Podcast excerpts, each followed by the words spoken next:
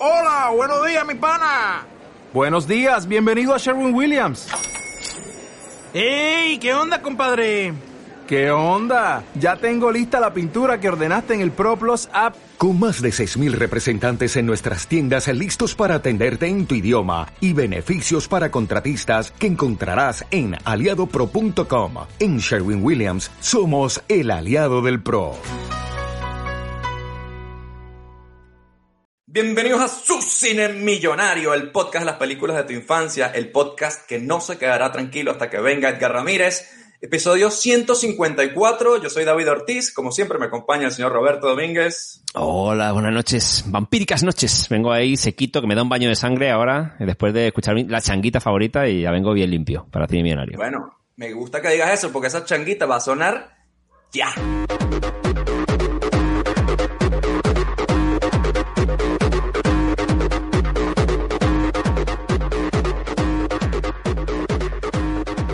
Y eh, bueno, obviamente nos acompaña el señor Luis Acuña de Bogotá, Villa Microondas. Coño, yo tengo, me bañé en ajo para que no se me fueran a pegar los malditos vampiros. Así que- Como cuando Kramer le da el caborca, algo así. exacto, ¿no? sí. Se alejen de mí porque no quiero que estén tocando esos vampiros puercos de... ¡Ay, qué caborca, Jerry! Vale, bueno, cada quien hace lo que tenga que hacer. Yo en realidad no le tengo miedo a esos vampiros Raver. Yo más bien quiero que me lleven de fiesta con ellos porque se ve que se la pasan muy bien esos cabrones. Se les va la mano un poquito de vez en cuando, pero Los vampiros de Móstoles.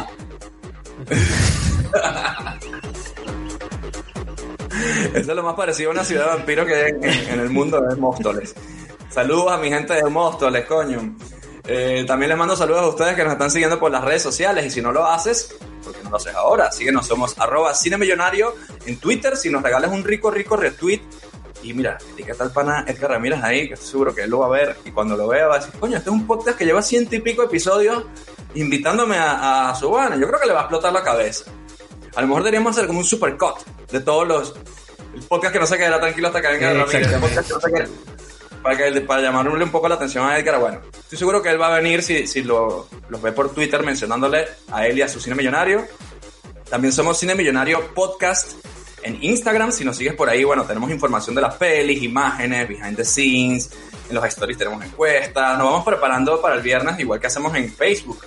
Somos Cine Millonario Podcast por ahí también. Síguenos también por allá y bueno, un poco lo mismo, ¿no? Imágenes de la película, todo preparándonos para que cuando llegue el viernes tengas toda la información necesaria y los curiosidades que pertinentes, ¿no? También somos Cine Millonario Podcast, búscanos en Apple Podcast. Si tienes iPhone, métete en la aplicación de podcast, una moradita que hay ahí. Búscanos, síguenos, danos cinco estrellas, incluso una review positiva, bueno, nos hará llegar cada vez más al dominio mundial. Pero hay una cosa que si queremos escondernos de los vampiros, por mucho protector solar que nos pongamos, Luis, necesitamos como una especie de sitio antivampiro. Claro. Eso, ¿cómo, cómo lo conseguimos? Ah, eh, y ahí estamos jodidos porque en Andorra seguro hay muchos vampiros en el invierno. Debe- Esta mierda debe estar full de vampiros. Pero por eso necesitamos tener una buena casa de que nos mantenga protegidos. Y la única forma que vamos a llegar a tener esa casa es que ustedes se, se suscriban al Patreon, a nuestro Patreon. Y además van a recibir contenido adicional como eh, reseñas de películas nuevas, eh, capítulos temáticos, fotopies de Robert, o sea, hay de todo, hay de todo. Y solamente tienen que entrar a patreon.com para cine millonario y suscribirse, más nada. Así es, así es. com- Oye, ¿cómo. ¿cómo la fotopie, Robert? Perdón, pero la fotopie de vampiro, tengo mucha curiosidad. ¿Cómo? ¿Cómo viene? Bueno, yo iba a hacerla más el antivampiro, como decíais. Había pensado unos pies ahí con, con dientes de ajo así, bien troceaditos, a lo, a lo, a lo Frotado. uno de los nuestros, a lo Godfellas, ahí con, Ah. y bien cubiertito, con un crucifijo, alguna estaquita, y ahí como una especie de collage. Si le pones los ajos va a parecer que es una vaina al horno, más bien, un codillo Sí, al horno. bueno, es verdad. Una hoja de laurel, Iván. Un pie al horno. Un perejil así arriba. Bueno, fotopía al horno o fotopía antivampírico, ahí puede ser un poco. Y nada, decía que era comunicación directa, ¿no? Que también tenemos con nosotros, las peticiones, ¿no? Que también podéis pedirnos cositas ahí en, en el Patreon, si os hace caso ahí, queridos Patreon. Y nada, ya como último punto, igual el, el mail, tiene podcast, arroba gmail.com y recordar que estamos en todas las plataformas de podcast, ¿no? Apple Podcast, Spotify, iVoox, Google Podcast, YouTube también, para ver ahí clipcitos, ahí trailers de la peli en imagen, vernos ahí nuestros cuerpos, nuestras bellezas. Así que nada, ahí estamos. Demostrando ahí cada día que bien se nos da destripar películas. Vean nuestros cuerpos por YouTube. Nunca pensé que vería eso. Aceitados. O sea, acordaos que Luis es experto en, hacer, en cuerpo aceitoso ahí. Claro. Eso es, el- es la única forma de andar por casa, ¿sabes? Como nosotros decimos, Luis es el, el host más brillante de Cine Millonario, por eso que siempre está aceitado. Eh, bueno, vamos a hablar de, hablando de brillantes, no son vampiros brillantes, no es crepúsculo lo que vamos a hacer esta semana, pero vamos a hablar de Blade, una peli de vampiros que nos emociona, incluso nos emocionó al punto de que nos preguntamos por qué no eh, hacemos nuestro ciclo de pelis de vampiros que vendrá más adelante. Eh, pero bueno, Wesley es Wesley, Wesley es el de Demolition Man. Y para hablar de ello, quiero recordar que trajimos al pana Jeff. El pana Jeff es director creativo de, de Young and que bueno, ahora es, ¿cómo es? Eh, VML Young and Rubicam, eh, agencia de publicidad, nosotros lo conocemos del medio. Y aparte de un excelente creativo y mejor persona, es un freak de los 80 y 90 como nosotros. Síganlo como arroba 8bitguy por ahí por Instagram y, y vean que le está compartiendo cosas de tipo Blade, pero también mucho Luis Miguel. Así que vamos a buscar un poco de balance ahí, Jeff. so- Solo, solo veo beneficios ahí, ¿eh? Exacto, tampoco es malo, ¿no? Así que nada, con él tuvimos la charla de la apasionante, ¿no? Película de esta semana y sangrienta también. Blade.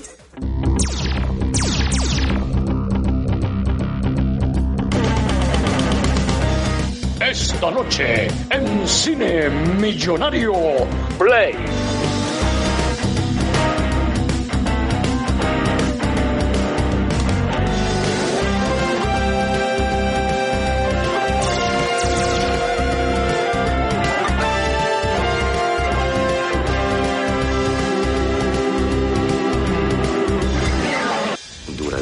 Miles de años han vivido entre nosotros. Abre bien los ojos.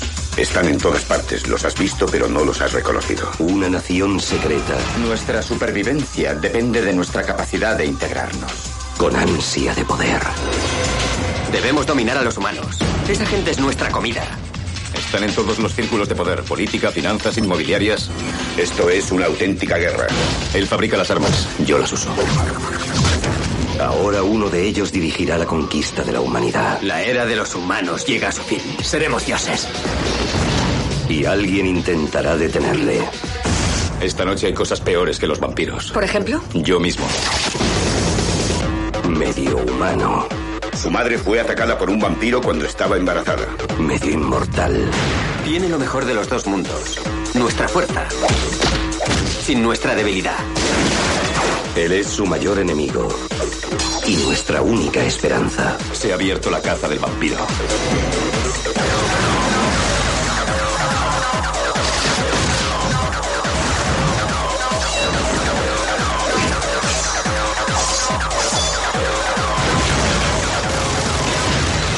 Wesley Snipes, Stephen Dorff, eres uno de ellos, ¿no?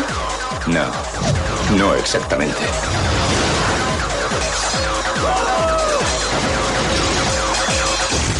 Blade. Muchachos, ¿ustedes creen que puede existir alguien en esta vida que no le guste Blade? ¿En serio? ¿Ustedes pueden creer que eso pase? Yo creo que no, weón. ¿Qué? No, vale, no puede ser, weón, no puede ser, Luis.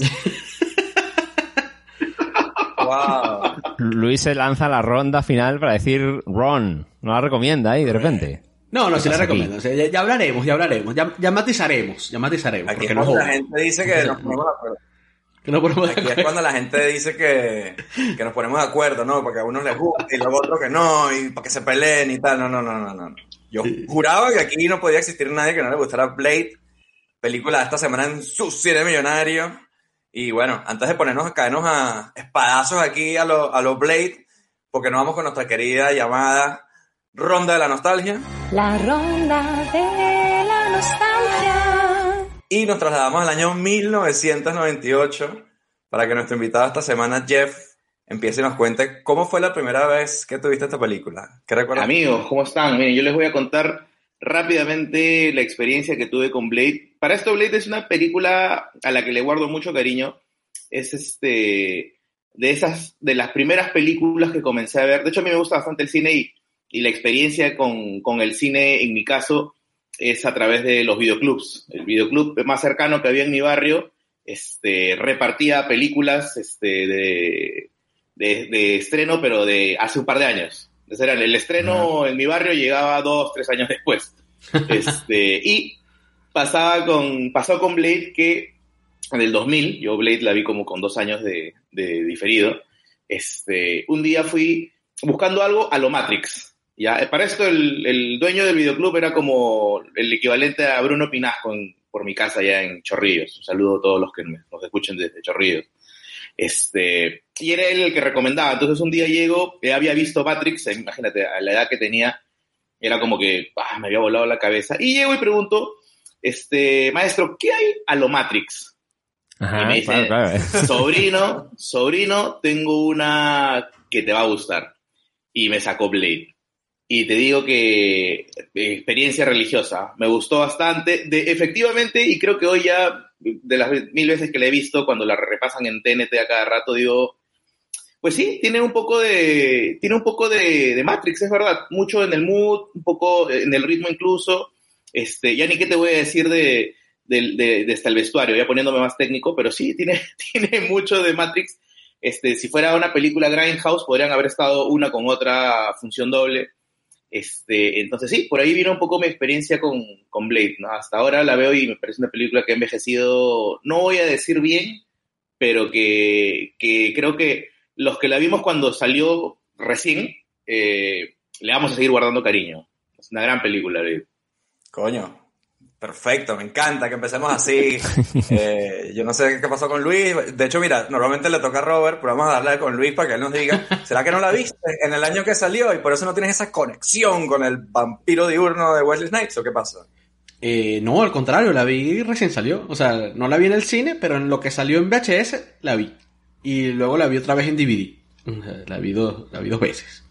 Eh, Doble oportunidad le diste entonces. ahí. Doble oportunidad. Le he, dado, le he dado varias oportunidades en la en- Esta es una peli que le he dado opor- varias oportunidades en la vida porque siento que es una peli que me debería gustar, pero no termina pasando. No termina. No term- Eh, la primera vez que la vi. Mira, y tenía todo para que me gustara porque tiene vampiros, que es uno de mis, de mis vainas favoritas, de, de historia favorita son los- la- las cosas de vampiros. Tiene a Wesley Snipes, que en, ese- en esa época era de mis favoritos de acción, por gracias a su apare- a- a- aparición en, en- en Demolition Man, principalmente. O sea, que no, no, vamos a- Eh, bueno, bien, vamos bien. Se intenta ganar a David ahí, Luis. Este. Tiene coñazos por montones, o sea, hay unas buenas peleas. Y viene de un cómic, que aunque yo no había leído el cómic, sabía que venía de, un- sabía que venía de un cómic. Eh, pero no. Mm, O sea, no le entré a la película. No te puedo decir exactamente qué es lo que me hace no entrarle a la película. Pero en el, El mo- racismo tuyo, en el, el racismo inter- internalizado. Este. Pero. Pero no, no, o sea, hay, hay muchas cosas que rescato, hay muchas cosas que me parecen que están bien. Me parece que comienzan muy fuerte y luego como que se va desinflando. Eso, eso sí, me, me parece que no, no termina en la misma nota con la que arranca.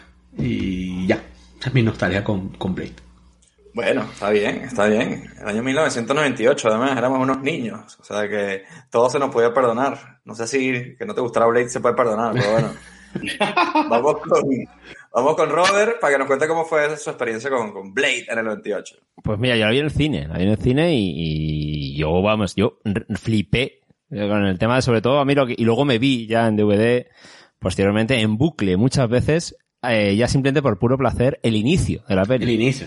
O sea, el rollo de la discoteca con la ducha de sangre, la, la changuita ahí, la música electrónica, el bacalao dándole y, y- y el Blade ahí destruyéndolos a todos. Yo eso la disfruté en el cine un montón esa parte, con un tema de New Order, creo que se llama, y, y un montón de veces me lo he visto.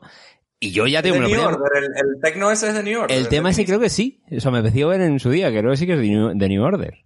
Y yo me la he puesto en bucle, pero ya te digo, cientos y cientos de veces ahí como, como un tarao, esa escena. Luego me pasó que viéndola, o sea que yo no, yo me sonaba que Blade venía de los cómics, no le controlaba mucho en la época de, de los superhéroes, porque claro, Marvel tenía tanta mierda que no, no, no sonaba mucho, ¿no? Eh, Un vampiro que es un superhéroe, también conocía lo de Morbius, que ahora la, la van a hacer ahora, ¿no? Ya el Leto este pero, pero no la controlaba tanto. Pero vamos, yo en su momento la disfruté un- a partes bien, se me atracaba un poco el, el villano, que yo no sé si esta peli que dicen que inicia un poco lo que, si a día de hoy tenemos universo Marvel, dicen que en parte es gracias a, a Blade, y creo que eh, desde ahí ya se generó el problema de Marvel que muchas veces pasa, ¿no? Que es el villano que, que, que no está a la altura del carisma y del cara, de, de la personalidad del héroe, ¿no? En este caso. Pero bueno, ahora viéndolo otra vez, eh, me han, hacía mucho que no la veía y me ha entrado mejor de lo que esperaba. En cuanto al manejo del tono, en cuanto al vampirismo. Yo también no soy tan fan, yo cuando ya hagamos pelis más, hay un ciclo de vampiros que se viene por ahí. Ahí supongo que el, el, el varón Luis nos hará un poco de maestro de ceremonias. No soy tan fan como Luis, pero me encanta también el mundo del vampirismo, hay mucho, mucho jugo en ese mundillo. Entonces, bueno, pero ahí creo que juegan bien con las cositas también aquí, con las leyendas de los vampiros y cómo te lo adaptan a un ninja y el que ha visto el sol, que lo llamaban aquí en el doblaje en España, en lugar del caminante, ¿cómo le decían en el doblaje? Caminante diurno. Daywalker. ¿Le decían algo así? Caminante, el O sea que caminante Daywalker no sé si lo tradujeron literalmente en, en español, en el doblaje. Coño, no sé, nosotros no veíamos esa mierda doblada, Robert. ¿Cómo te lo explicamos? No, Sí, pero no, nosotros no, no lo no, veíamos. No es de No eruditos. madre, no coño. Erais demasiado jóvenes para ir de eruditos, así de, No, de Blade, no. Blade no, Blade- no, pero Blade es muy, muy tarde ya. La de los 80 sí te puedo decir Claro. cómo hablaba Ah, no, Schwarzenegger, llamaba Blade, ¿no? Sí, sí, claro, claro. Y te digo la frase. No, que- no, aquí era Blade, el que ha visto el sol, en lugar del de Walker, ¿no? Ah, qué hijo de puta, joder, no puede ser. Pensé que estabas hablando Pero, de- de- pero he visto por ahí que. Blade se llamó aquí Blade a secas. Por ahí he visto que Blade cazador de vampiros, se dijo en Latinoamérica. No sé cómo, cómo fue por ahí. Si os suena eso. No, creo que sí era cazador, Blade cazador de vampiros. Siempre hay dos sí puntos que a veces le ponen a los nombres para que sean más atractivos a la hora de verla en la cartelera, ¿no? Probablemente si en Perú ves Blade, bueno, en esa época no te diga mucho, entonces necesitaban hacer la aclaración, ¿no? Blade, Claro, un poco para saber qué hay cazador detrás, de... ¿no?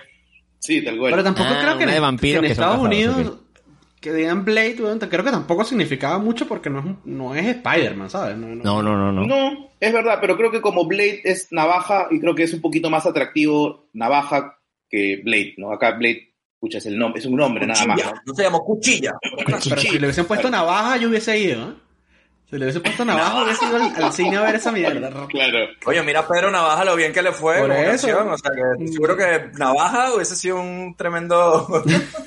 Aquí en España pensarían que hiciesen unos moluscos ahí, ¿no? Una peli de moluscos ahí. Ah, claro, claro. Las navajas. Ahí. Ah, claro. Peli de animación de moluscos. Cuchilla, eso, ¿cómo va entonces. Cuchilla me gusta más, me parece como, como más nombre como más de, de malandro. El cuchilla. Sí, O de verdad, de verdad. Ahí sí lo hubiese ido a ver. El cuchilla. Pero bueno, mi nostalgia con Blade es profunda. Eh, yo no la vi en el cine, la vi en DVD. Eh, saludo al amigo Giancarlo que le compraban todas las películas y las íbamos a ver a su casa. Y esta película es del 98, pero es verdad que la habremos visto en el 99 más o menos, ¿no? Entonces estábamos en ese año. Pero antes o después de Matrix es la pregunta importante. Creo que la vi, eh, eh, an- creo que antes de Matrix, puede ser. Me parece que sí. De hecho, viéndola ayer decía, coño, Matrix, ok, tiene su hito, ¿no? Pero esto es un año antes y ya tiene cosas sabrosonas de tipo Matrix, ¿no? Gente vestida de cuero, la estética, la música, o sea, por ahí se puede decir que, o sea, no fue que es que no había nada y llegó Matrix, ¿no? Sino que ya empezaba a tender para ese lado la, este tipo de peli, ¿no? O sea, lo de Matrix lo que nos explotó la cabeza fue sobre todo el tema, bueno, de estar metido en Matrix y toda esa parte, ¿no? Pero como peli de acción y tal, esto se las, se las trae, ¿no? Por lo menos estéticamente, ¿no? Y me acuerdo que sí, a mí me encantó esta peli cuando la vi, o sea, además era como la época perfecta que tienes ahí 16 años o así, está la época, está el raver, ¿no? Está muy de moda el mundo raver ahí, estos vampiros, son vampiros ravers, eh, con unas... Sí, sí. Amantes de Prodigy. el, o sea, el, el villano sí que es verdad que el Stephen Dorff no me imponía mucho, yo siempre lo, me recordaba como un, como un Enrique Iglesias, una mierda así, el tipo. ¿no? Ese plano podía estar cantando ahí. es una especie de- Divine o algo así. Sí, exactamente. Quisiera ser tu héroe. Algo así, ¿no? Sí, sí, podría Eh, ser. Pero, pero bueno, tampoco me echaba para atrás tanto el tema del, del villano. Y el, lo que me gustaba y lo que nos gusta es Blade. Todo el mundo, cuando Claro, sale Blade, prácticamente. Cuando sale Blade, cuando Blade da espadazos, cuando Blade cae a tiros, la ropa de Blade. No nos gusta cuando Blade habla. Pero cuando se está dando coñazo y dando patadas, eh, es buenísimo. Cuando, no, a mí me gusta cuando Blade mueve los labios pero no habla, cuando dice lo de... Ah, bueno. Hay momentos que- Hombre, a mí- cuando, cuando es poseído por el espíritu de Action Jackson, a mí me ha hecho gracia, ¿eh? En un momento dado. Uf, uf, qué buena película Action Jackson, ¿ah? Tiene mucho, perdón que los corte, tiene mucho de Black Exploitation la película. No sé, no sé, Sí, o sea, sí, no sí, es sí, sí. Black Exploitation, pero yo por momentos la veo mucho en esa onda y él lo siento diseñado a partir de personajes Black Exploitation para que tenga esa onda. No sé si a propósito o de casualidad, por momentos a mí lo siento muy sí. O sea, te tira un, tira un par de, ma- un par de motherfuckers más y es, es- tiene onda Shaft bastante, ¿no?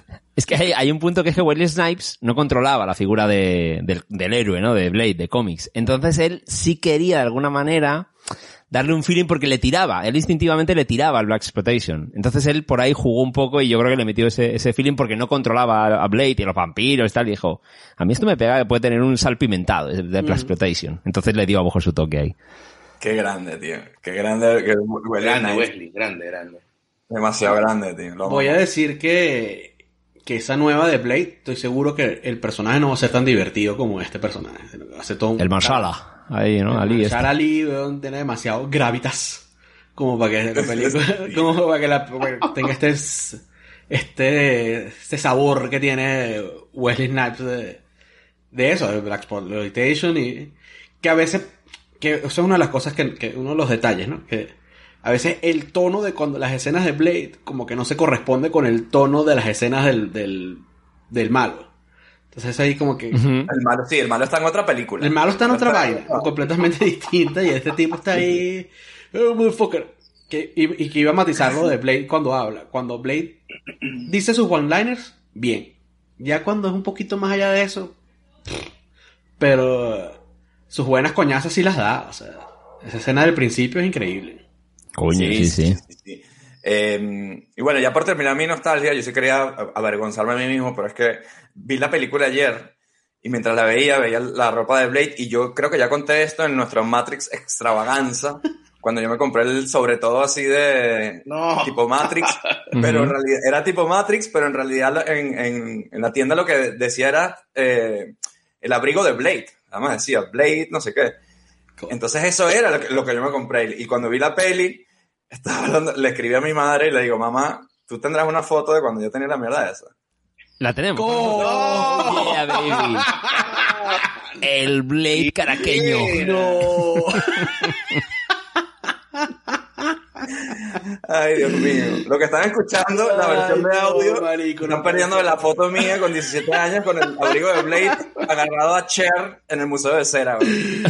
Brillante, brother. Esta Qué foto grande podría estar en también que consiguió la el foto. del canal de Dross tranquilamente, ¿ah? Qué buena foto, brother. Dime una pregunta, David. ¿Eso pesa? ¿Llevar ese, ese kilo de cuero encima pesa o no pesa? Pesa un montón.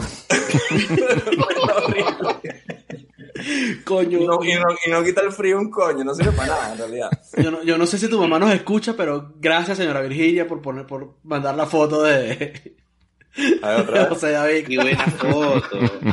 Ay, coño. Me, me, me Ay, río. Dios mío, bueno. Me río, pero te voy a decir una vaina. Te admiro porque yo siempre quise tener una verga de esa y nunca me la compré porque sabía que me iba a ver ridículo y tú sabiendo que te iba a ver ridículo, igual te lo compraste.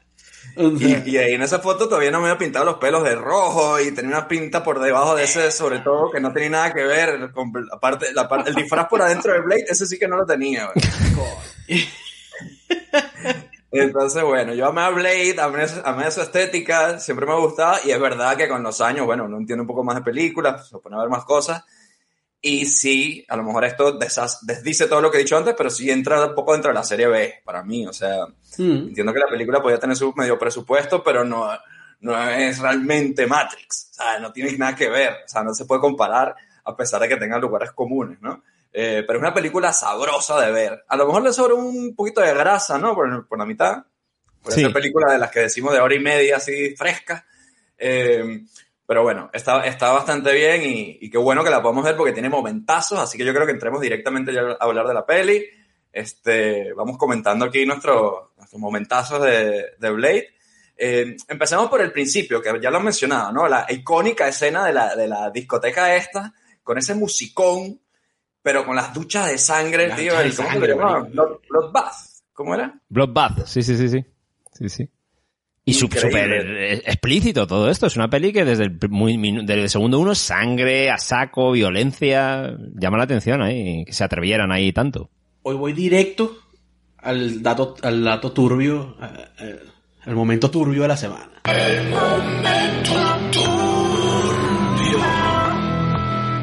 Coño, pensé Muy que era así directo, directo, momento porque, com- turbio. porque comienza. Sí, ni siquiera es curiosidad, es un momento turbio. Eh, la tipa que, que lleva al, al, al muchacho a la- al, al club es Tracy Lords. Que a lo mejor Ajá. le suena, le suena ese nombre. Una actriz porno, ¿no es? Era una, sí, pero fue una actriz porno que la tipa se metió en el porno cuando tenía 16 años. Y por, fingió un, tenía un documento falso de, de- de identidad y cuando cumplió los 18, un tip anónimo a la policía, al FBI, no me acuerdo qué coño, eh, diciendo que la tipa había mentido, que ella no tenía ninguno, sino que había sido menor cuando filmó las películas que filmó. Y bueno, marico, tuvieron que retirar todas las películas que la, que la caraja había hecho, porque era, era, eh, o sea, cuando se supo eso, se convirtió inmediatamente en, en pornografía infantil directamente. Ah, bueno, además. Ah, Entonces la tuvieron que retirar. Por años vendieron los bootlegs de, de- de las películas. Películas que eran en, en, en aquel momento todavía se filmaban en 35 milímetros. Claro. Perdieron las, distribu- las distribuidoras perdieron un montón de plata. Y todo el mundo, y dentro de la industria dicen que fue ella misma que lo que mandó a decir la vaina para que retiraran las películas y ella luego hacer una especie de transición a, al mainstream. Que, y de hecho más o menos lo logró con algunos papeles en el cine, incluyendo el de, el de este que vimos en la, pel- en la película de, Oye, qué buen en dato. la ¿ah? película de hoy. Y no, es bueno, pero claro, es información por lo menos. claro. Es información. Información de servicio. no sé qué hacer con esta información, pero lo escucharon primero aquí en su cine millonario, carajo. Y luego tuvo una carrera como musical y una de sus canciones está en el soundtrack de Mortal Kombat 1995, la película. Y ya, y ya con Todos eso los sí, caminos llegan a Mortal Kombat. todos los caminos llegan a, a Mortal Kombat y su changa. Qué bueno, qué bueno. De changuita va a los 90, ¿ah? La verdad Eh, que toda, coño, toda claro. peli sí, serie B de los 90 va con su changuita, con su Con su tecnito ahí con su changuita. de la mano, ¿no? Eh, yo no sé por qué iba a pensar una cosa como que ibas a decir que la sangre que, que echaron era de, Era de verdad. Los cuerpos Ah, qué sé, tío. De cabra, era de cabra y muchas cabras tuvieron que matar para sacar tanta sangre. Pero es un momentazo, ¿ah? Cuando Es increíble, increíble. uno como espectador, cuando lo ve por primera vez, también te quedas con la cosa de esto de qué coño está pasando. Y que ves la gotita de sangre hasta que sale lo de Bloodbath, eh, no te esperas que sea tan hardcore este inicio, ¿no? El tipo se queda ahí, en plan, mierda, ¿qué me aquí? Es que esto, hasta que no hubiera visto una peligore, ¿no? Yo no creo que hubiera visto en un mainstream tanta cantidad de sangre si no es en gore, ¿no? Así, básicamente. Sí, en Evil Dead, todas estas cosas, ¿no? Claro. Sí, sí. Te tienes que ir a ese tipo de pelis para ver tanta cantidad de sangre en, en- en el cine, en una peli. Bueno, no, para todos los públicos, entre comillas. Con lo que se puso de moda esta peli, ¿ustedes creen que en alguna discoteca habrán hecho esta mierda así para recrearlo de Blade? Bueno, eh, es el tipo de vainas que haría un ejecutivo de marketing para promocionar la peli, ¿eh? O sea, En Berlín quizás me pega en también, ¿no? Berlín, Puede ser. en un sitio sí, sí, sí, sí puede ser. Claro.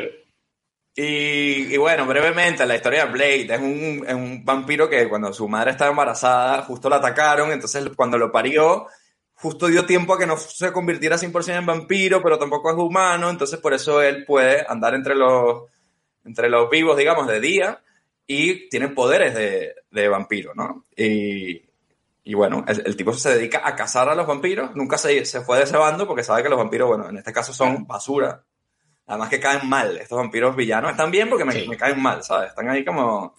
No quieres que existan. Cada vez que, que se bajan a uno de esos, eh, es divertido. Me da risa que cuando la...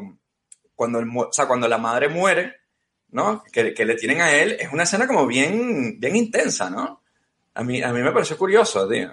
Y me fijé en una cosa que no sé, a lo que hablamos de racismo y tal, en Estados Unidos la raza te pone negro así, cuando eres, si eres negro, en un DNI. Ah, Coño, o sea, eso lo pero ponía ahí. No me pregunta, pero fijé. es posible. Miren esta vaina. Claro. Verga, no sé. A lo mejor ahora te ponen African American, pero. Yo me fijé, no sé qué raza, y que te lo ponen ahí. No sé si es una cosa como. Ah, no, pero, política- verga, pero dicen negro. Dicen negro, ¿verdad? Además, claro. No sé si- ni- No sé si es políticamente incorrecto que hayan hecho eso mierda ahí, o ahora que simplemente los DNI, no sé, a mí me... me- Esa es otra información que no sirve para nada, pero me, me- me llamó la atención. A, a lo mejor sí que era, ¿no? Porque no entiendo que se lo hiciesen ahí gratuitamente. Además, Wesley Snipes también eh, está metido en la jugada. Si fuera ofensivo, hubiera dicho, oye, él es productor de la peli. Y hizo, él hizo que la, la, la Karen esta, la coprotagonista, iba a ser una, una, un personaje blanco. Y él dijo, no, no, que sea una piba negra, no sé qué. O sea, igual no creo que lo hubieran dejado ahí al azar, ¿no? ¿Será que a lo mejor era así? Sí, de ese que es. Jodido, la verdad, pero no sé. Este, mm, y bueno, luego te co- completamos el, el, el cast con, con Chris Christopherson, que es el... Whistler. el- ¿cómo, podríamos llamarle? Es, es El, armero, ¿no? Es el armero de... El Alfred. Sí, Sí, el armero. como- Claro, podría ser como Alfred, aunque creo que es un poquito más este... El Alfred de Blade, pero que no le hace sopas Claro. y eso. Simplemente le hace sopas. Claro.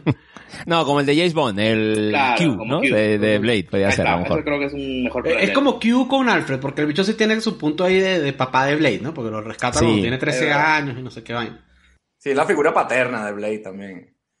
Sí, sí, A mí sí, me sí, cae sí. muy bien, coño. Y cuando, cuando lo joden, lo sentía, ¿eh? Fue como, coño, me Sí, dio sí, demasiada sí, sí. rabia, tío. Sí, sí, está. En este momento. Además Sí. que lo vemos bien hecho mierda, bien jodido lo, lo dejan al, al pobre, ¿eh? Coño, y la paliza, tío, las patadas en la cara que le da el, el Stephen Dorff, tío, que se sienten también bien duras ahí. O sea, bien violenta la cosa ahí. Sí, está bueno eso. Es verdad que esta peli de Marvel que, que sacarán más adelante, ni de lejos va a poder tener este nivel de violencia, ¿no? Y No, eso- nada. no, Mira, no. lo que más se acerca, y haciendo un poco la relectura, me parece que lo que más se acerca es Daredevil y la serie, digo, Daredevil la serie, y, igual no, ah, o sea, no lo alcanza, ¿no? Creo que de todo lo que hay de Marvel, del, del universo cinematográfico, hoy, La del lo más Punisher, cercano, claro, Punisher también por ahí, ¿no? Punisher era bien duro, sí, Eh, sí. Punisher sí tiene unos niveles de violencia. Sí, sí, sí, sí. Pero es verdad que no es puro Marvel, ¿no? No es MCU. Entonces, como no es MCU, ahí era en Netflix y por ahí le dejaban hacer Y violencia. eso lo canonizaron eh, a toda esa gente, porque Sí. al, apa- al aparecer este eh, Kingpin en, en la serie de Hawkeye y, y Daredevil en Spider-Man. en, en Spider-Man, toda esa vaina Sí, sí. ahora. Y por ahí han hablado eso de la violencia. Creo que el Kingpin, el Vince, Vince, Vincent eh, D'Onofrio. eh, Vincent D'Onofrio. D'Onofrio, ¿no? Vincent D'Onofrio. Ya, ya ha asumido, le han preguntado, oye, tu personaje, o igual que al Daredevil, dicen, bueno, pues si es trabajo y plata, bien, pero pues, como asumimos que no va a ser igual de violenta la cosa de donde Sí, venimos. el, el Charlie Cox dijo como que Daredevil debería ser más tipo como es violento y tal. Y luego que si a la semana ve otra, Charlie Cox dice, bueno, pero podría funcionar PG-13. Claro, tío, tienes que, La tienes platica. que comer, ¿cómo no vas a salir ahí? Además, Charlie Cox, no sé, Aparte la gente lo quiere, ¿no? claro, cae bien. Sí. Cae bien. ¿sabes? De hecho, leí una noticia que me dio cosa, porque parece que el tipo fue a una función de... El Charlie Cox fue a una función de Spider-Man y nadie aplaudió cuando salió él, ¿no? Y, eh, ¿Cómo?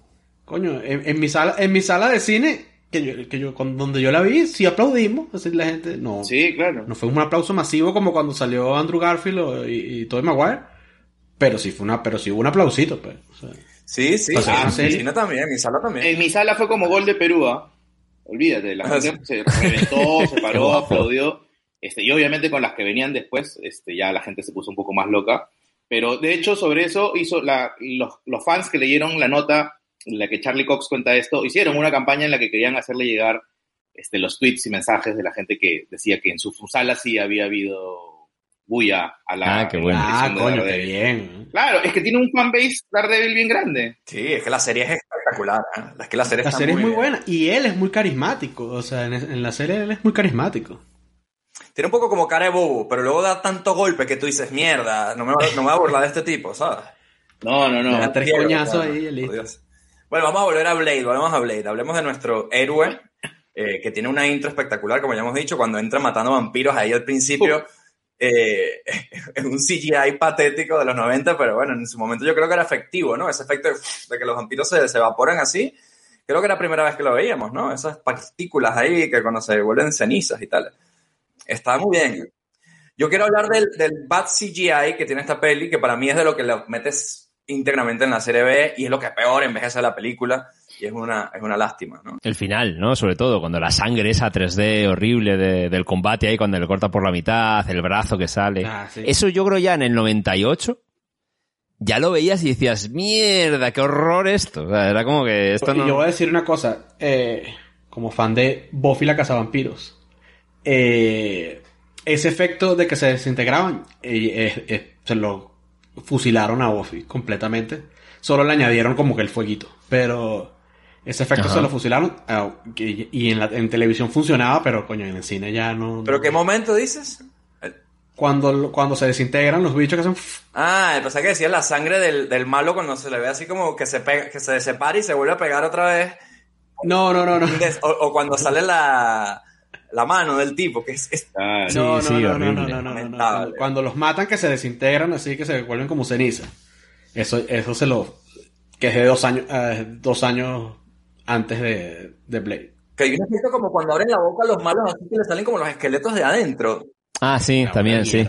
¿Es- ¿Qué es esto? Esto es, y no la hemos hecho aquí en este podcast, pero ya la haremos. Nivel Spawn, la peli esa de Spawn que tiene un CGI horrible Coño. también, Manuel. Horrible también. Estamos llegando a esos, a esos niveles. Además de puntualizar en la animación, a la hora de que salen, ya cada uno de los sacrificados pues da paso a estas figuras esqueléticas. Y yo me hacía la pregunta de qué, qué tan Mortal Kombat se ve eso, teniendo en cuenta que esto está después de Mortal Kombat y además que hay como un cameo de, Mor- de Mortal Kombat en una escena en Blade, cuando Blade entra, eh, perdón, no, cuando Blade entra, no, cuando están como que dentro del Consejo de las Sombras y Frost entra y hay como que varios de sus esbirros por ahí.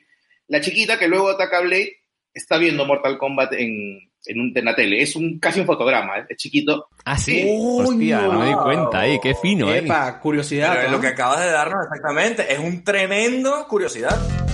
Curiosidazos, curiosidazos, ¿por qué coño sé yo esto? Mejor me mato. Efectivamente, efectivamente. Ven que todos los caminos conducen a Mortal Kombat. Tal cual, desde la animación Sí, sí, hasta, sí, esta, aparición que, que tiene ahí en la película. No, no, qué locura, pero verga, rechísimo, me encanta. Yo quería, quería traer otra curiosidad encima de la mesa, ya que estamos. Eh, no sé si habéis visto vosotros, yo soy fan, de, supongo que sí, de What We Do in the Shadows, la serie, Sí, la sí, serie, sí. no la peli, la serie. Y es que Blade, o sea, Wesley Snipes, sale en, en, en la serie. Ah, sí, pero como... Al mismo tiempo, eh, es que igual que aquí hay un consejo vampírico, hay también un consejo de vampiros en, en What We Do in the Shadows. Y en un momento dado, bueno, en la primera temporada la cagan los, los protas y les citan en ese consejo, les van a juzgar. ¿Y quién está compuesto este consejo? Pues está compuesto por actores haciendo de sí mismos, pero como si fueran vampiros reales pero en que, el han, mundo pero que han hecho películas de vampiros. Porque esa, Ajá. esa- esa es la Pero sale. Wesley Snipes haciendo de Blade en, un- en una especie de llamada de Skype que se corta todo el rato. En serio. También sale Paul Rubens, ¿no? Eh, Luis, Paul- que sale Paul en, Rubens, en No, Buffy. que era- que era buena. de la película de Buffy, que era la película de Buffy. Tilda Swinton. de- Tilda Swinton, de- la de Only Lovers Only Left Alive, Left sale Alive. también. Y no me acuerdo quién más, pero eran, eran varios. de- Eh, ah, coño, sale Dani Trejo. Por haber Dani. Wow, pero solamente eso va a hacer que uno quiera ver esa serie. La voy a ver. ¿eh? Yo vi la peli, esa la serie es no la he buenísima. Es buenísima, buenísima. Es, La serie, la serie es buenísima. Eso es de llorar de la risa, Américo. sí, sí. Igual que la peli. Qué gran. Y es muy cómico cuando sale Blade ahí, como que, oye, ¿qué opinas tú, Wesley? ¿Qué opinas de esto? Y, y le llaman Wesley, o sea, no, no Blade. le Y el tío, bueno, Y te traigo un curiosidad sobre ese curiosidad que es que estuvieron así de fichar a Brad Pitt, weón. Ah, claro, por entrevista con el vampiro. No ahí, lo, claro. no lo lograron porque por temas de, de, de schedule, pero estuvieron así de, de tenerlo en, el- en- en la vaina también. Pues estaba bueno eso, ¿no? Vayan, vayan a ver What We Do in the Shadows, la serie, si no la han visto, porque yo me voy a poner a ver a esa mierda. De una. Em, no quería dejar de hablar del momento, la vaina esta gorda, que, que es la que le interrogan, Oh, que es una de las escenas sí, sí, sí. más fuertes que, que tiene esta, esta peli. ¿Qué impacto dejó eso en mí ver este, este personaje? eh? Yo no sé si saldría en el cómic, pero me parece un espectáculo e- e- ese bicho y es tan desagradable que tú puedes decir, bueno, me da un poquito de, de lástima, pero luego es tan, es tan desagradable que cuando sale quemado es como que, mira, tampoco pasa nada, ¿sabes? Tampoco pasa nada contigo. Mira, además la, la, la Karen le da duro, ¿eh? Con la, con la lámpara de rayos UV ahí le da bien duro la tipa. Se ensaña, ¿eh? No, no, es que se movió y tal. Aparte la voz que tiene, todo está diseñado para que se sienta como súper creepy de ver, ¿no? Es como entre que tiene esta Pero que era un- una tipa y luego era un, y, y- y- y luego era un tipo. Ah, no, es una tipa. Ah, No, le dicen, le dicen he varias veces. Es un actor además, eh, pero es la voz la que le, le ponen luego para que tenga este efecto en el que no sabes qué es, aparte tiene esta obesidad mórbida, y está postrado. ¡Ah! es raro. Todas esas escenas creo que es de lo más creepy que tiene. No sé si es lo más Oh, gore, es pero horrible. Lo más creepy de todas maneras. Sí.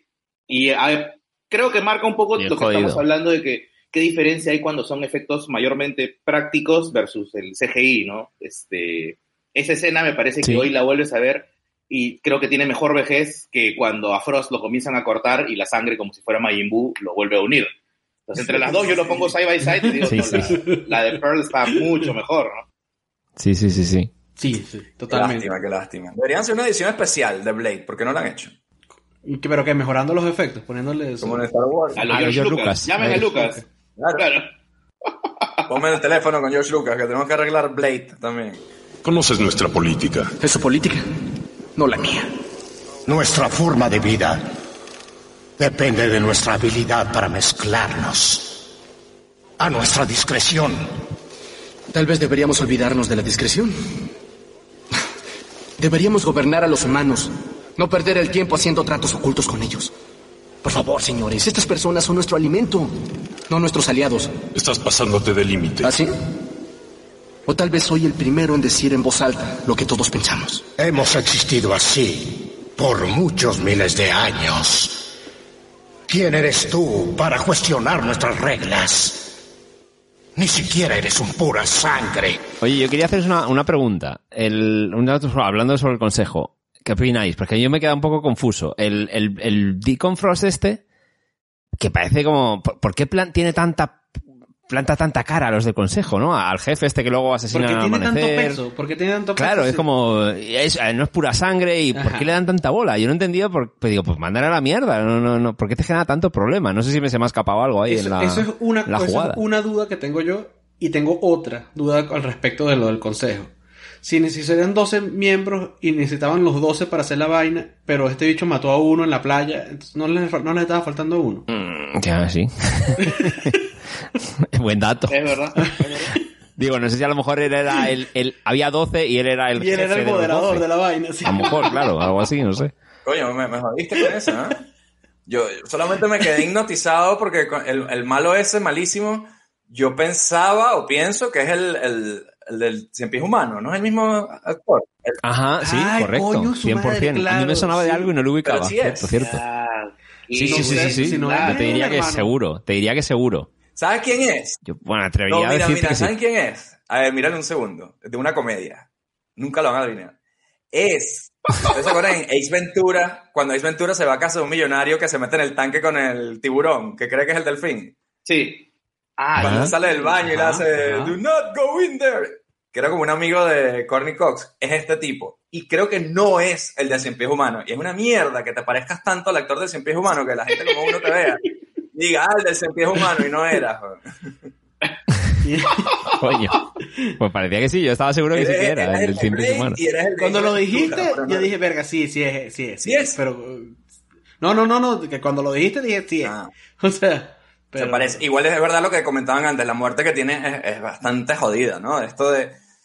A mí me encantan las pelis de vampiros cuando los vampiros mueren, pero como entre ellos, así como pasa en, en entrevista con el vampiro, cuando las ponen en el pozo esa, a que, a que venga el amanecer, que es un momento Ujú. horrible, tío. Ujú. También hay una peli que se llama Thirst, creo que es coreana, donde Coño, sí, la Park Chan el Wook. Park Chan-wook que tiene este, este momento así como de amanecer también, como de que mata a Ah, la sí, sí. y se están como escondiendo en, un- en una situación similar a la de a la de esta peli, ¿no? Pero no sé, a mí siempre me gusta esta idea de que los vampiros son cabrones entre ellos y se utilizan las cosas que los joden a ellos mismos para torturarse, como en esta peli que bueno, me pongo un casco de moto y ya puedo salir por ahí, ¿no? Porque no salen con casco de moto y ya se acaba el problema. Luego tenían como un protector solar, algo así era, ¿no? Una cremita se daban, sí. Y eso es todo, es lo que hace falta para poder ir de día como... Por una cremita especial. Bueno, y que no le, que no, no le estaba dando el. que no, no le daba el, el sol directamente, ¿no? O sea, no, le daba. Estaba en Como sombra. debajo de unas. de, de unas matas. Coño, pero no sé. Y, y cuando le cortan los colmillos al tipo así, con el alicate, coño, como, como vampiro tiene que ser bien humillante que te hagan eso, ¿no? Es como... Pero y es doloroso también. O sea, yo, a mí. Además que yo tengo un tema con todo lo que es uñas y, y dientes, ¿verdad? que sufro cuando, cuando pasa eso en una película. Si alguien le arranca una uña o un diente, me digo, tengo que ver para otro lado, así. Hombre, claro, lógico. Me da demasiado asco la vaina. Mm. Sí descubrí que esta peli tiene buena acción, pero sobre todo tiene como cosas violentas y asquerosas. Más, más que acción, incluso. O sea, destaca por partes iguales, ¿no? A, a mí ese tema de, de- de los vampiros echándose protector solar y poniéndose el- los cascos y vaina, me gusta para el lore de vampiros. O sea, me parece que está bien. Me parece que es una buena adición al, al lore. Vampiro con Copperton, aprobado por Luis entonces. Listo, aprobado. A mí me llama la atención que luego el, el, el, el Deacon Frost este le quita los dientes, llega a la puta mesa del consejo, los tira ahí y dice, bueno, me carga el jefe. Bueno, vale, pues nada, ahora eres tú. A mí lo que me flipa es que le tiran los, los colmillos y los tipos dicen, ah, verga, los, de- los de Dragonetti. Estos, estos, son los, estos son los colmillos de Dragonetti. Claro, que ¿no? podían ser cualquier diente. Yo los reconozco. Por ahí. Sí, sí, sí, sí. Lo que... Como a David, que su primo le hizo ahí unos dientes de vampiro en su día. Va ahí a un dentista, te lo Un, hace. un modelito ahí de, de cerámica, lo llevas y ya está. Eres el rey de los vampiros, nada más por hacer eso. A mí, no sé, re- relación amor-odio con, con esos vampiros. Me gusta, por ejemplo, el, el piso que tienen.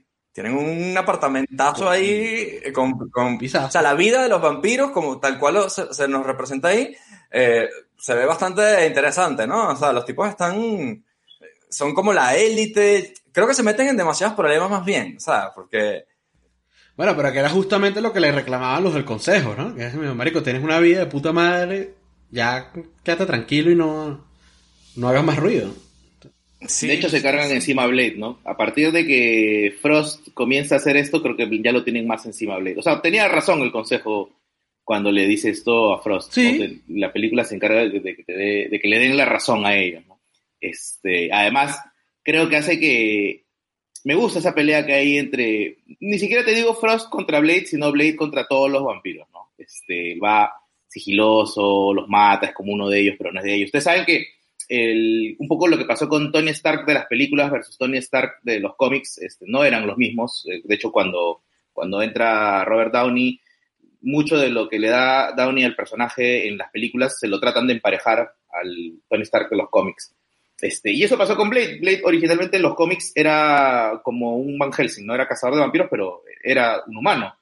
Este, y a partir de, le fue tan bien a la película, a Blade, y los poderes que tenía Blade, Ah, que lo emparejan, lo comienzan a emparejar. Sí, lo, se lo comienzan a emparejar en los cómics también, para que tenga los O poderes. sea, él no era, en los cómics originalmente no era un medio vampiro, medio humano. Es solo un humano, es, es un cazador, pero es un humano. Ah, coño. Ya, ya, ya, ya. Wow, has hablado de Van Bueno. Helsing, que creo que es la peor película del mundo, ahora que lo has dicho. no sé si vieron esa, la de Hugh Jackman. No, pero Van, pero Van Helsing es el, el, Sí, sí, el, el Anthony Hopkins. Eso es decir, el de Bram Stoker, eh, Drácula.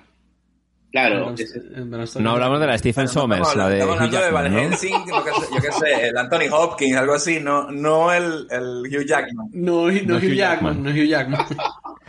Pero eso que dice Jeff, entonces tenemos que agradecérselo al dato de Dave, David S. Goyer, ¿no? Que es el guionista, Coño. que es el que se inventó esta movida, que es un pibe que luego ha hecho un montón de, trilogía de Nolan, guiones ejemplo, ¿no? de Claro. primer nivel, ¿no? La trilogía de Ajá, Nolan. por ejemplo. Sí, sí, sí, sí. La fundación también es ahora el guionista. Pero es un igual. tipo muy inconstante, ¿no? Porque yo, yo, yo estaba viendo los créditos del tipo y... Sí, también. Lo mismo tiene Blade y luego como director y dirigió la tercera, que, que esa sí es pura basura. No llegué a verla. Coño, Una Blade mierda, ¿no? Trinity. Trinity. Br- Blade Trinity. Esa es, esa es una mierda. Coño. Y... Pero luego hizo la segunda, Blade 2, que la de Guillermo del Toro está guapa, ¿no? A mí me gustó, no sé a vosotros. ¿qué os Claro, pero el, el, el- pero el en Blade Trinity la dirigió también, la escribió y la Ya. dirigió. Miren, pero en, La en cagó Blade horrible. Trinity, ahora que has dicho Blade Trinity, ¿sabes? Bueno, si quieren hablamos un poquito de Wesley Snipes como, como actor, porque el tipo tam- también tiene lo suyo. El tipo estuvo preso por evasión de impuestos un buen tiempo. Eh, Personajazo. es un personaje el tipo y, y cuando estaba haciendo las pelis de Blade era un actor difícil de, de- de lidiar con él. Y de hecho en la, en la peli de Blade Trinity hay una escena donde él está como acostado en una movida y el tipo se, re- se negaba a abrir los ojos.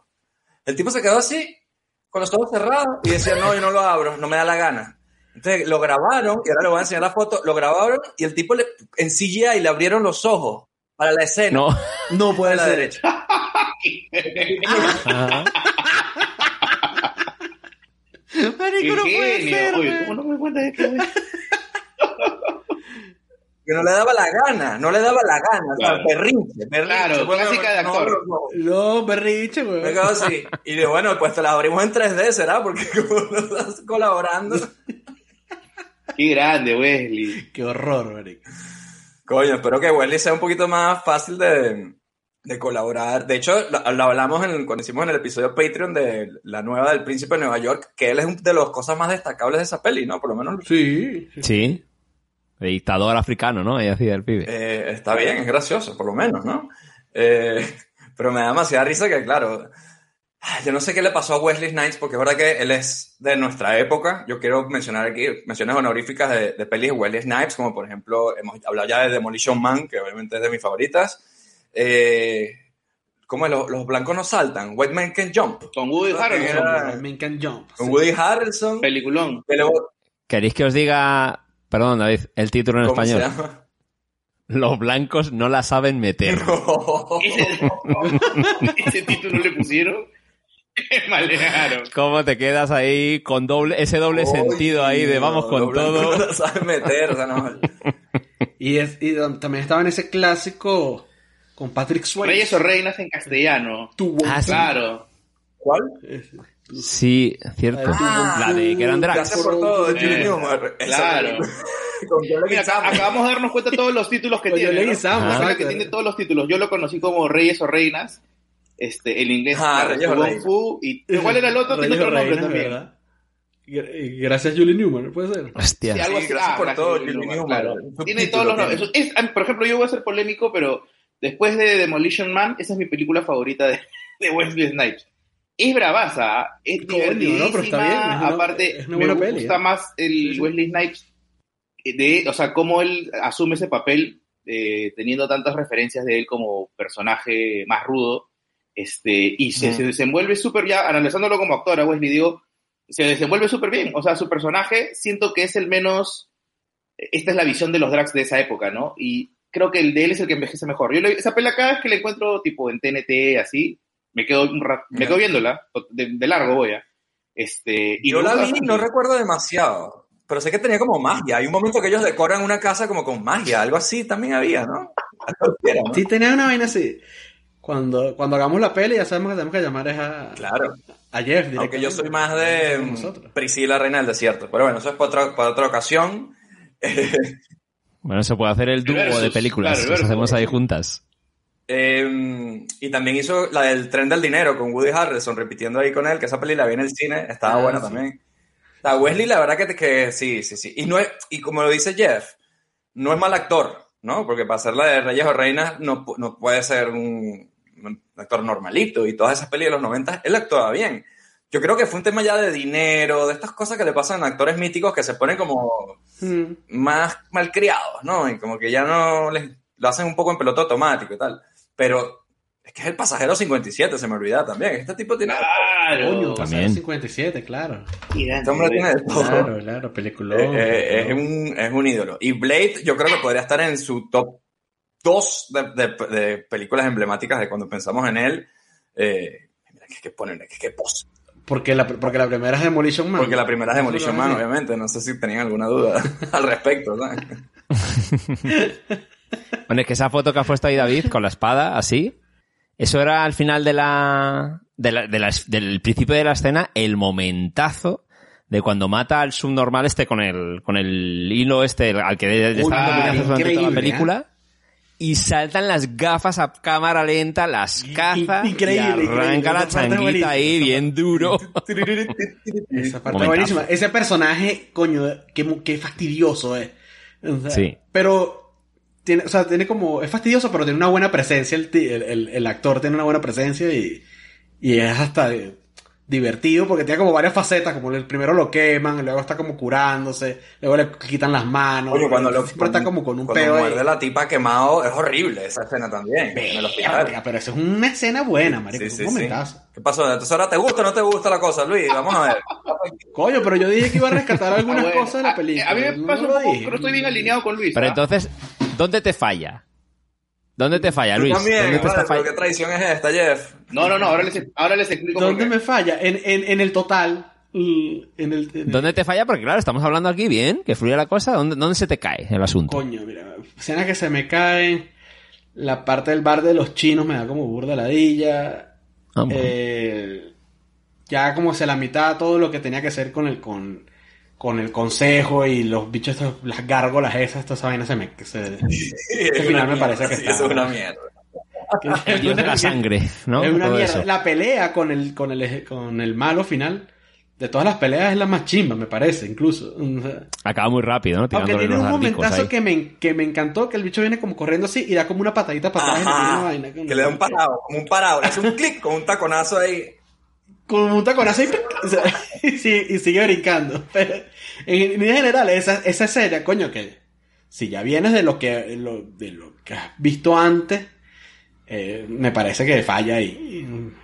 Y, y todo lo que tiene que ver con el consejo de los vampiros me, me Y el reencuentro con la mamá también es una mierda. ¿Para qué pones esa parte, tío?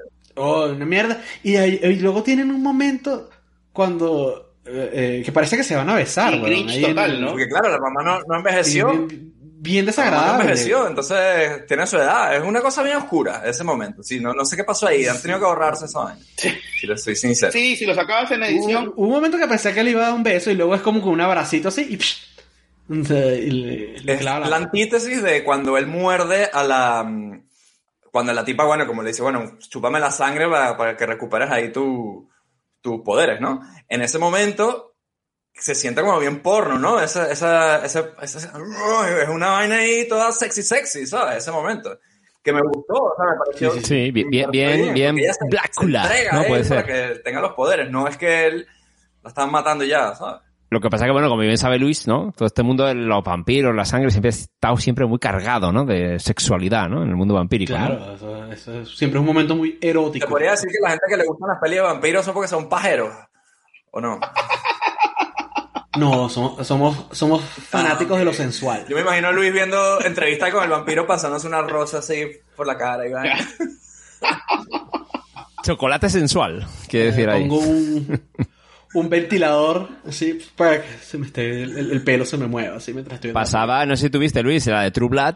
Esa serie era más porno vampiros, Ah, sí, básicamente. claro, no, por todo el rato era medio sexo ahí. Bueno, además era ya explícito, pero se cargaba todo de, de sexo constantemente esa serie. Sí, sí, sí, sí, esa serie es No, y el Dorff es, es un, es un vampiro también todo porno, o sea, con su camisa abierta, como ya hemos dicho, ¿no? Al estilo, al estilo de Ricky Iglesias Sí. y tal. Eh, el tipo... Dime tú la escena esta en la que le muerde el cuello a un pibe, al policía de mierda este al que mata, todo sangre y luego se morrea con la otra piba con sangre igual, Buenísimo, ¿sabes? Es como eh, eso Oye, yo estaba enamorado de la rubia esa cuando, cuando salió esta peli. Coño, qué bella Y ahora la veo y digo, esta mujer está enajenada, no quiero tener nada que ver con esta loca. Me da miedito. Eran ¿sabes? las chicas que te gustaban, David. Pero bueno, pero Sí, bueno sí, sigue sí, estando. está muy bien. Em, bueno, antes de que entremos en otros derroteros sexy sexy, que yo veo que nos estamos metiendo ya por donde no nos llamaron, vamos a ir hacia el final del episodio que se nos acaba la hora y vamos con nuestra escena favorita y conclusiones. Vamos a empezar por el invitado de esta semana, el señor, eh, ¿cómo es? El dios de 8 bits, que es Jeff, y que nos, que nos cuente cuál es, tu, cuál es tu escena favorita de Blade y si recomiendas esta peli también dile a nuestros escuchas. Sí, yo, miren, y acá voy a ser probablemente este, más predecible de lo normal con las películas, pero sí, de hecho mi favorita es el, el inicio. Este, el inicio, ¿por qué? Porque si la, la vemos ya un poquito más con detenimiento, es- te, te va a marcar el estilo de toda la película. Y me parece que eso es un buen trabajo de Norrington, porque que- creo que está bien, que, que- y bueno, también de Goyer, que arranque la película así, porque tiene una mezcla de todo. Tiene esta onda vampiresca, este, de la, en la, edad moderna, en estos tiempos, como, bueno, en esa época, este, pero tiene esos momentos que están como off del personaje. Si se dan cuenta, cuando Blade comienza a matar a los vampiros, tiene momentos en los que se sale de Blade, como que hace, "Eh", ¿no? O como que sonríe cuando saca el boom. Y yo digo, eso Ah, es un sí. poco lo que va a pasar en toda la película. Va a ser como que va a tener esta línea en la que van a haber momentos en los que, ¿de dónde salió esto, no? Este, es divertida, tiene la acción, aparte está súper bien coreografiada, me gusta porque tiene, que es un poco lo que pasa con la toma que vemos del inicio de la, de la parte final, en la que Blade está con la espada hacia abajo, o por ejemplo, cuando está al final ya en Moscú, y lo ves sale en una fotografía mostra que parece de cómic tal cual, que está entre la nieve y está de lateral. Y lo mismo pasa con el inicio, que tiene estos momentos en los que en cuadro lo tienes a Blade como que, brother, él, él es el personaje, y están diseñadas para verlo a Blade como que de cómic, pero no tonto, sino más bien imponente. ¿no? Entonces, me gusta por eso y obviamente además por el ritmo, porque entra y comienza a matar a todos los vampiros. Entonces, yo me quedo siempre con, y debe ser del clip de la película que más, que más veces se ha visto, ¿no? El inicio, todo el inicio es brillante, ¿no? Este, es brillante por, por lo que les cuento. Sí, Ahora, y a, a esto iba con, con lo que decía que yo estaba muy alineado en parte con Luis, es que yo sé y soy consciente de que Blade no es una buena película. O sea, Blade por todas estas inconsistencias y plot holes que tiene, yo sé que no es una buena película, pero como con muchas películas que ves en infancia, cuando las ves con ojos de niño y las ves por primera vez y las ves como que en su época, ya tiene un valor sentimental que, que no, se lo va, no se lo va a quitar ninguna relectura, ¿no? Entonces, es una película que yo recomiendo sí si la ves con ojos de niño, ¿no? No trates de... no es una película en la que tú digas, brother, qué, qué gran guion esto, ¿no? Esto es, esto es Nolan al 100%, ¿no? Es una película este, palomitera, como le dicen algunos, este, te sientas, te relajas, la ves, te diviertes y ya está, ¿no? No, no, no le exijas más a la película de lo que te está ofreciendo, sobre todo porque lo que te ofrece es, es divertido. Entonces, este, sí, yo la recomiendo, pero viéndola con esos ojos más inocentes. Muy bien, muy bien, coño. Vamos a con Luis para ver si está a la altura de, esto que ha dicho Jeff, por lo menos. Eh, perdónale la película, déjala, déjala ser, déjala que ella viva en su año, además, como siempre decimos. A ver, Luis, ¿cuál es tu escena favorita? Eh, bueno, mi escena favorita puede ser. ya, Era la, del club, obviamente, ¿no? Pero después de esa me gusta mucho la del hospital. Me gusta mucho Mm. desde que el- se, se para el, el- este tipo, Mr. Crispy, como lo llama Wesley Snipes después en la peli. eh, y, y la, la pelea y la coñaza y el final cuando él lanza a la tipa por la ventana así. Coño.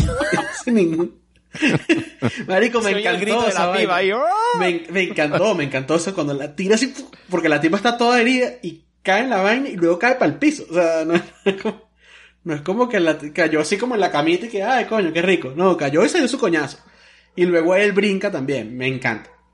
Eh, hay cosas que iba, iba a comentar ahorita cuando estaba Jeff hablando de las peleas que me sacan un poco, aunque están muy bien coreografadas y todo, y es la mezcla de sonido que todos los, todos los coñazos eran Y es como, marico, pero ¿por qué? O sea, esto no es Batman de, de los 60, ¿qué está pasando?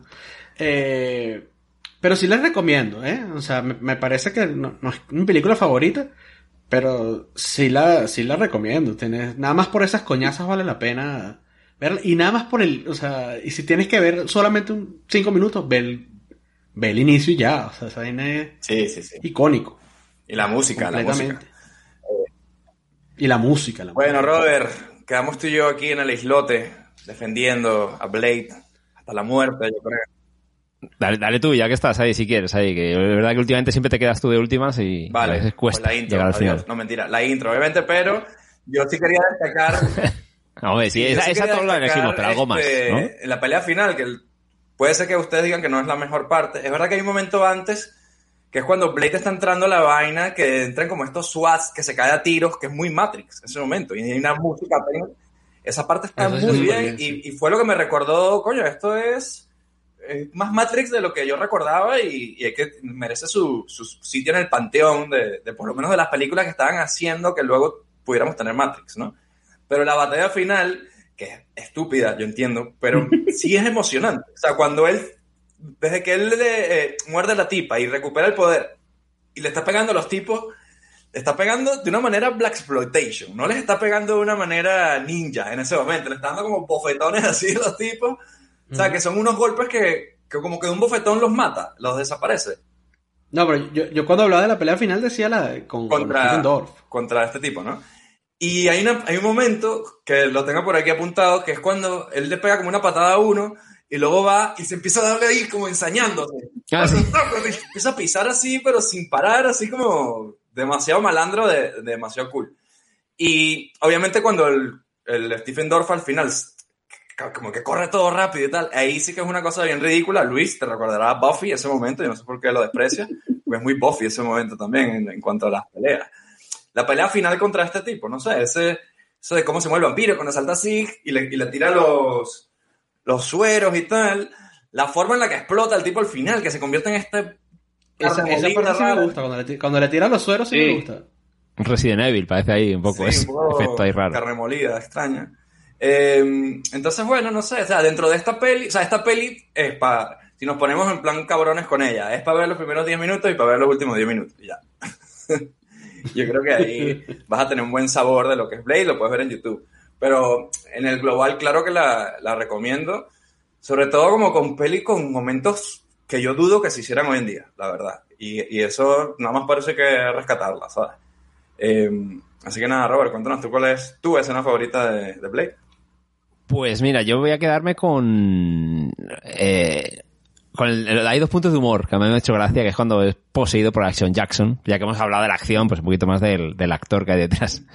Hay un momento dado que es que en la escena que ha dicho antes Luis, que es cuando están ahí, cuando la tira por el edificio, ¿no? En el hospital. Hay un momento que la policía le dispara a él.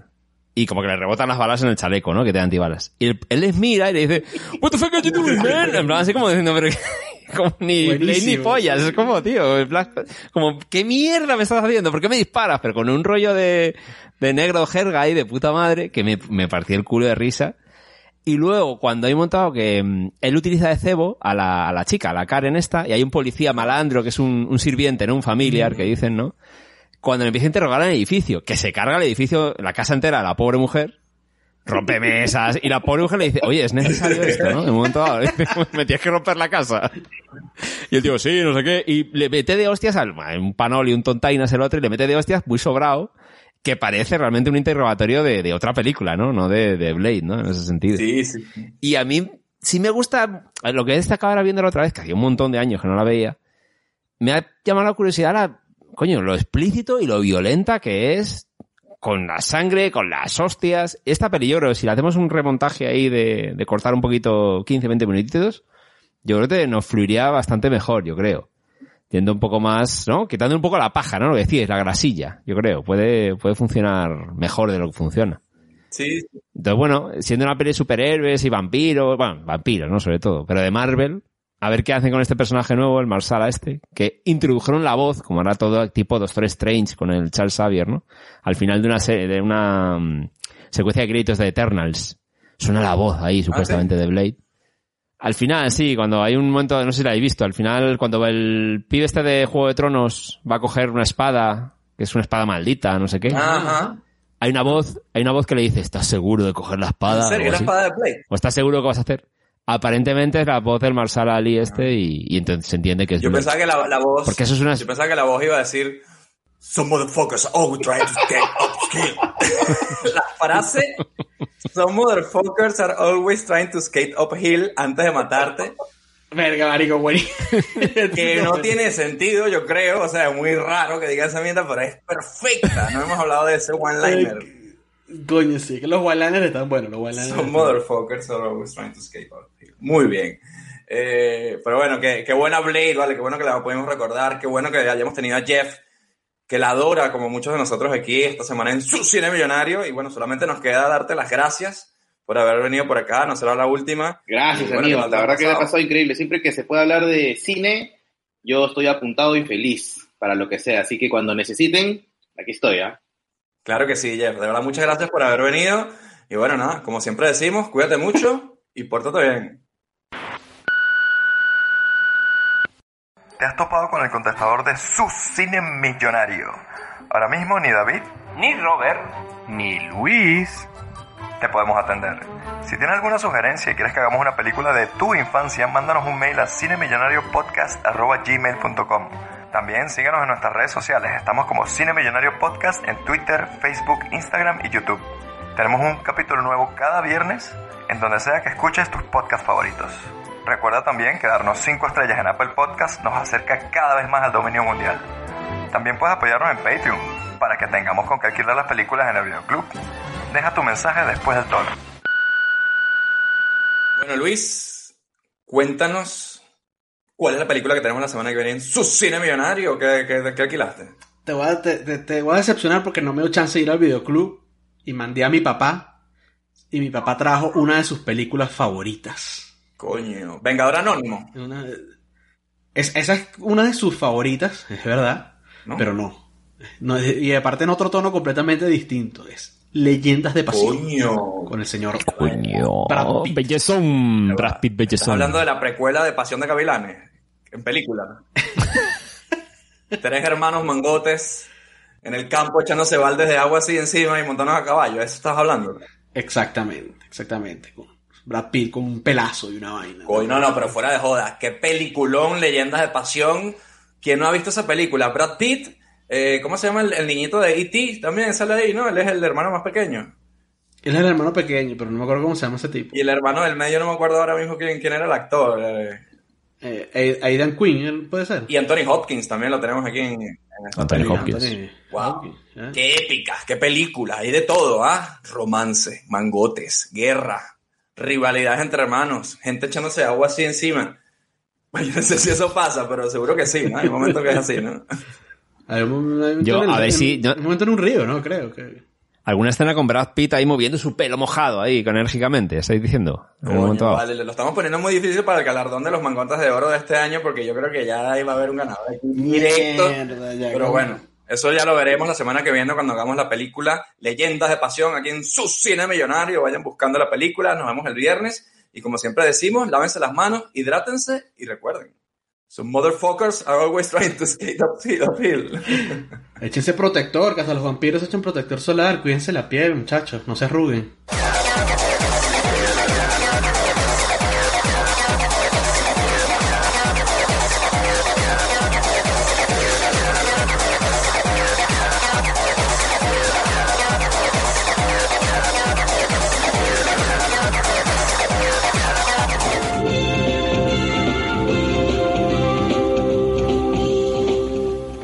Solo las películas originales proporcionan la calidad que usted merece. No se deje engañar. Dígale no a la piratería.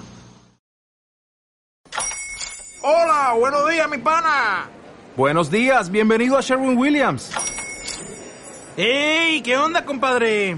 ¿Qué onda? Ya tengo lista la pintura que ordenaste en el ProPlus app. Con más de 6.000 representantes en nuestras tiendas listos para atenderte en tu idioma y beneficios para contratistas que encontrarás en aliadopro.com. En Sherwin Williams somos el aliado del PRO.